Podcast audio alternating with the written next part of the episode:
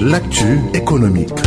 En Côte d'Ivoire, la récolte de coton sera plus importante que prévu en 2021-2022. D'après Brou Kouakou, secrétaire exécutif de l'Association professionnelle des sociétés cotonnières, la production d'or blanc s'établira à 600 000 tonnes contre 580 000 anticipées en début de saison.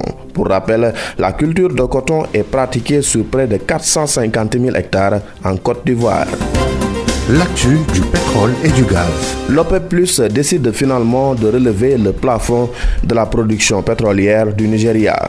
Les détails avec Papa.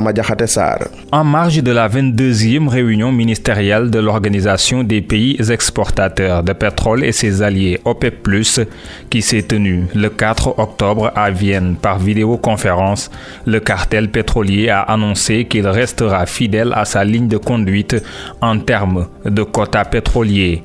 Ainsi, le groupe maintient sa politique d'augmentation de la production de 400 000 barils par jour d'août à décembre, contre 1 649 miles barils par jour actuellement, soit 17 000 barils par jour supplémentaires.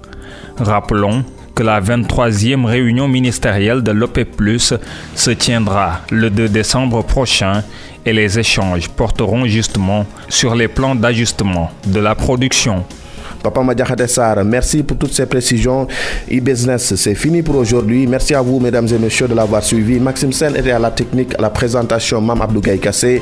Nous vous donnons rendez-vous demain à la même heure dans Dakar Direct.